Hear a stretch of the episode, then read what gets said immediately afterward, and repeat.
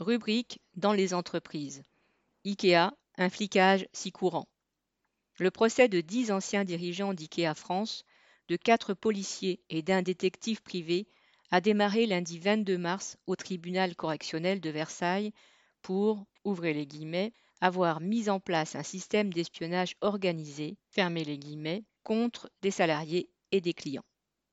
Entre 2003 et 2012, la direction d'IKEA France a collecté des informations personnelles sur des militants syndicaux ou des travailleurs dont le train de vie ou les fréquentations intriguaient leur hiérarchie, et avant chaque embauche en CDI.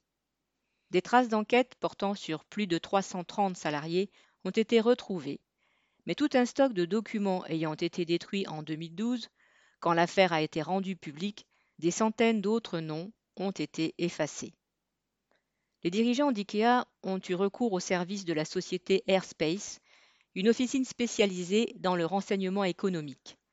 Fondée par un ancien des renseignements généraux, elle accédait aux informations du système de traitement des infractions constatées, le STIC, un fichier central de la police supposé confidentiel.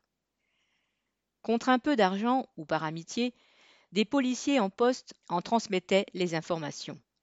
C'est ce recours illégal à des policiers en activité qui est reproché à Airspace, pas ses enquêtes sur des salariés. Pour moucharder les délégués du personnel ou d'autres travailleurs à l'intérieur de ces magasins, IKEA s'est également appuyé sur les services de la société de sécurité GSG. Pour une fois, les méthodes de flicage patronal donnent lieu à un procès médiatisé. Ceux qui se sont fait prendre la main dans le sac seront probablement condamnés.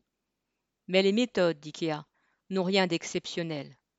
Déjà, avant le moindre entretien d'embauche, n'importe quel service de ressources humaines effectue une recherche sur Google ou d'autres réseaux sociaux.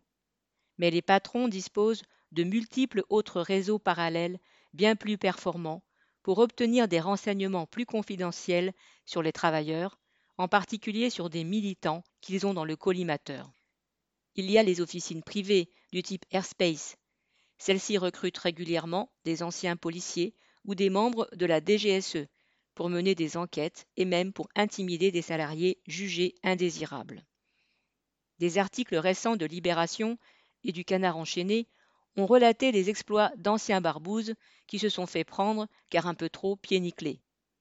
Quant aux plus grandes entreprises, elles peuvent compter sur la collaboration directe des renseignements généraux ou des services des préfectures et de l'État. Défendre l'ordre social et les intérêts des puissants sont leurs principales missions. Xavier Lachaud.